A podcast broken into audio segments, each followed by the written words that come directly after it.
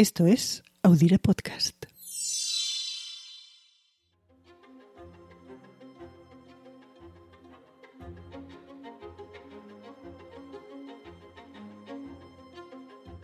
En 1814, el año en el que finalizó la Guerra de la Independencia contra el ejército de Napoleón, Francisco de Goya y Lucientes terminó dos obras maestras. El 3 de mayo en Madrid, también conocido como los fusilamientos del 3 de mayo o los fusilamientos en la montaña del Príncipe Pío, y el 2 de mayo, o la carga de los mamelucos en la Puerta del Sol. Goya echaba la vista atrás, exactamente a 1808, y con ello plasmaba en sendos lienzos dos hechos del inicio de esa guerra contra el invasor francés. Y esta semana se cumplen 213 años del evento histórico que narra en pinceladas sueltas el drama del 2 de mayo de 1808 en el corazón de Madrid. Esa efeméride nos sirve para preguntarnos qué nos dice el cuadro de la carga de los mamelucos en la Puerta del Sol, quiénes eran los mamelucos de su título y qué pasó con los personajes principales de esta historia.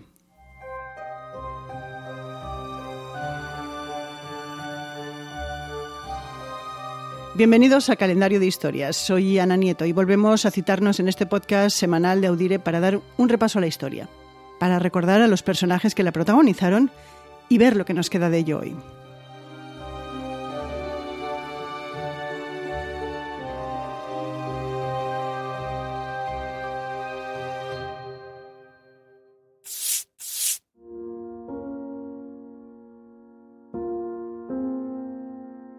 Cuando Goya pintó el 2 de mayo ya sabía cómo acababa la Guerra de la Independencia, con la derrota francesa. Decidió fijar en el recuerdo, sin embargo, mediante dos cuadros, los eventos del comienzo de la contienda. Los del 2 de mayo responden al frenesí que se desató en Madrid el lunes de esa fecha, el 2 de mayo de 1808 en la Puerta del Sol. Lo que ocurrió ese día comenzó a las afueras del Palacio Real. La familia real española ya se encontraba casi al completo en Francia, bajo control de Napoleón. Una nueva orden exigía además la salida hacia Francia de la infanta María Luisa y el infante Francisco de Paula, los únicos miembros de la familia real que permanecían en España. El pueblo de Madrid reaccionó a esa orden de Napoleón y trató de evitar que se subiera al carruaje el infante, de 13 años, y de quien se rumoreaba que no era hijo del rey, sino de la reina, y de Manuel Godoy, el favorito real. Ahí se produjeron los primeros insultos, los primeros disparos, los primeros muertos, la noticia se propagó y grupos de madrileños de toda condición social salieron a la calle para confrontar a los franceses. Un grupo se reunió en la Puerta del Sol y hacia allí se dirigieron las tropas extranjeras que consiguieron cercarlos. Entre las tropas francesas se encontraban con casaca azul la caballería ligera polaca, los dragones de la emperatriz vistiendo casaca verde y un yelmo de cobre con penacho rojo, y también acudieron los mamelucos. Los mamelucos eran apenas 240 mercenarios egipcios que viajaron a Europa acompañando al ejército oriente francés cuando en 1801 regresó a Francia. Uno de sus líderes llegó a ser guardaespaldas de Napoleón y llegaron a España acompañando a su cuñado, Joaquín Murat. Se le reconocía fácilmente por sus vestimentas orientales y sus cimitarras.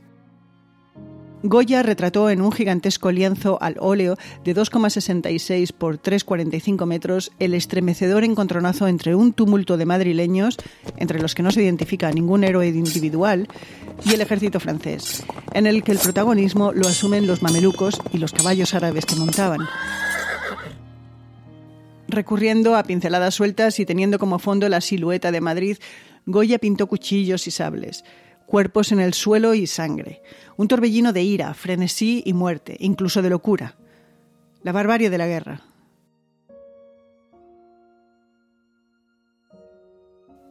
Después de esa escena que Goya congeló en el tiempo, en la vida real siguió un día de confusión, furia y violencia, con el conflicto extendido por toda la ciudad y el intento fútil de defensa del cuartel de Monteleón y la muerte de dos héroes militares, Luis Daoiz y Pedro Velarde, además de incontables héroes anónimos.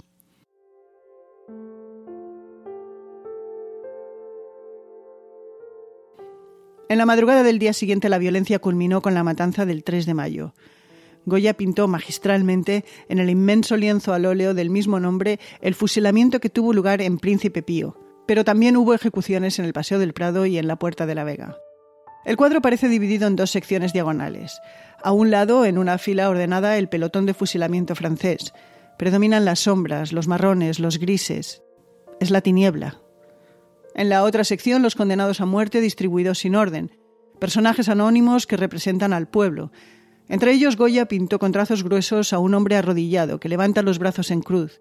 Viste una camisa blanca. Es la inocencia y al fondo la montaña de Príncipe Pío, recortada sobre un cielo oscurísimo, sin luna ni estrellas, un firmamento en duelo, una obra maestra.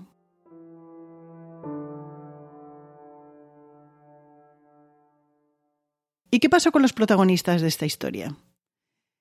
Empezamos por el cuadro. La carga de los mamelucos en la Puerta del Sol, o simplemente el 2 de mayo, fue uno de los cuadros que durante la Guerra Civil se sacaron del Prado después de una odisea que los llevó primero a Valencia y luego a Cataluña y terminaron en Suiza, antes de regresar a España. De ese viaje, el 2 de mayo no salió indemne, ni tampoco su cuadro hermano, el 3 de mayo. El camión que los transportaba chocó a la altura de Benicarló y un balcón se les cayó encima. El 2 de mayo perdió dos pequeños trozos en el lado izquierdo y sufrió diversos cortes. Al llegar al castillo de Perelada se procedió a su reentelado y en los siguientes años se realizaron labores de conservación. Pero habría que esperar al presente siglo a que el Museo del Prado cometiese la limpieza en profundidad y restauración del cuadro que incluyó la reintegración de las zonas perdidas durante aquel accidente. Un último apunte sobre estos cuadros. Varios estudiosos señalan que posiblemente Goya pintó cuatro cuadros sobre los eventos del 2 y 3 de mayo de 1808. Según estas teorías, habría uno sobre las revueltas frente al Palacio Real y otro sobre la defensa del cuartel. Francisco de Goya falleció a los 82 años en Burdeos. Se le enterró en la cripta de un amigo y sus restos se trasladaron a España décadas más tarde. Aunque no todos, nunca apareció su calavera. Hoy los huesos de Goya sin su cabeza descansan en San Antonio de la Florida, una iglesia madrileña que debe sus fantásticos murales al pintor aragonés. A escasos metros de su tumba, en el cementerio de San Antonio de la Florida, descansan los restos de los 43 patriotas fusilados por los franceses el 3 de mayo, y que Goya pintó en su obra maestra del mismo título. En recuerdo de esos dos días de mayo de 1808 que sacudieron a Madrid, un barrio recuerda con su nombre a Manuela Malasaña, una adolescente de 17 años asesinada. Se discute si Manuela estaba ayudando a su padre a cargar un fusil para disparar a los franceses o si su delito fue portar un arma. El arma serían unas tijeras, que llevaba con ella porque trabajaba como bordadora. A quien no le fue mal fue a José Bonaparte, por unos años rey de España y Nápoles. Después de la derrota de su hermano Napoleón, José se exilió en Estados Unidos. Compró Point Breeze, una finca enorme y lujosa en el estado de Nueva Jersey. La casa llegó a considerarse como una de las más espectaculares de Estados Unidos. Solamente la superaba en metros cuadrados la Casa Blanca. Contaba con vastos jardines, túneles para transportar mercancías desde el muelle a los almacenes, 12 millas de caminos para carruajes, puentes e incluso un lago artificial de media milla de largo por el que navegaban barquitos en forma de cisnes. Ya anciano regresó a Europa, donde falleció. Hoy recordamos 1808, el año de los eventos pintados por Goya en el 2 de mayo. Aquel mismo año, España tuvo un año bastante movidito. En Arajuez, un motín popular tomó la casa de Godoy, el favorito real, y una conjura aristocrática, con el apoyo del clero y del príncipe heredero, forzaron la abdicación de Carlos IV en favor de su hijo Fernando VII. Pero de esa vez al nuevo rey el título le duró poco. Padre e hijo viajaron a Francia, mientras Napoleón impuso a España un nuevo monarca, su hermano José, conocido popularmente como Pepe Botella.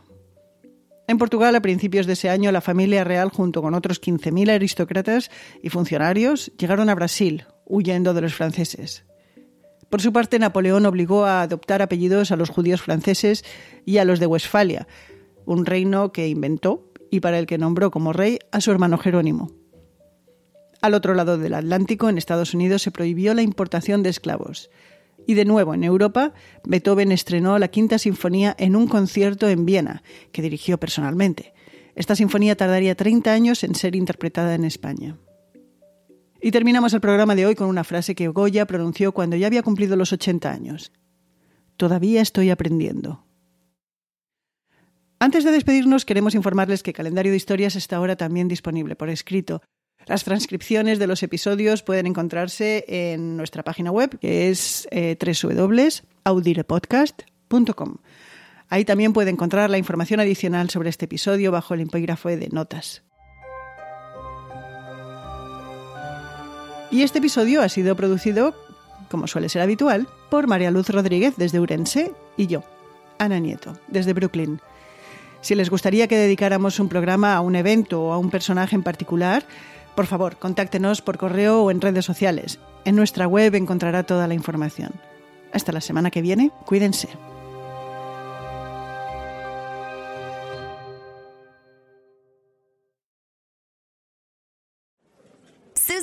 I'm sorry I'm late. Traffic is terrible. It sure is. But on top of that, gas prices have been skyrocketing. I can't believe how expensive gas has gotten recently. Prices at the pump are up, but I never pay full price for gas anymore. I just use the free Get Upside app that pays you cash back for every gallon of gas you buy. Wait a minute. Are you saying you actually get paid cash when you buy gas with the Get Upside app? Yes, I get real cash back every time I buy gas. And does that actually add up to anything? I've made around $200. Wow, that's serious extra cash. I'm downloading the free Get Upside app now. Download the free Get Upside app now to earn real cash back every time you buy gas. Use promo code GOLD for a $5 bonus on your first tank. That's promo code GOLD. You can cash out anytime right to your bank account, to PayPal, or an e gift card for Amazon and other brands. Just download the free Get Upside app and use promo code GOLD for a $5 bonus on your first tank. That's code GOLD for a $5 bonus. Some people say the metaverse will only be virtual. But one day, in the metaverse, doctors will practice high risk surgeries hundreds of times before they operate on real patients. And students will be transported to ancient Rome and Saturn's rings, improving health outcomes, learning, and more. The metaverse may be virtual, but the impact will be real. Learn more about what Meta is building for the metaverse at meta.com slash metaverse impact. Este 4 de julio, You're where you belong. Make us proud. apúrate Let's go. y vive una de las mejores películas jamás hecha. Having any fun yet? Tom Cruise, Top Gun Maverick, clasificada PG-13.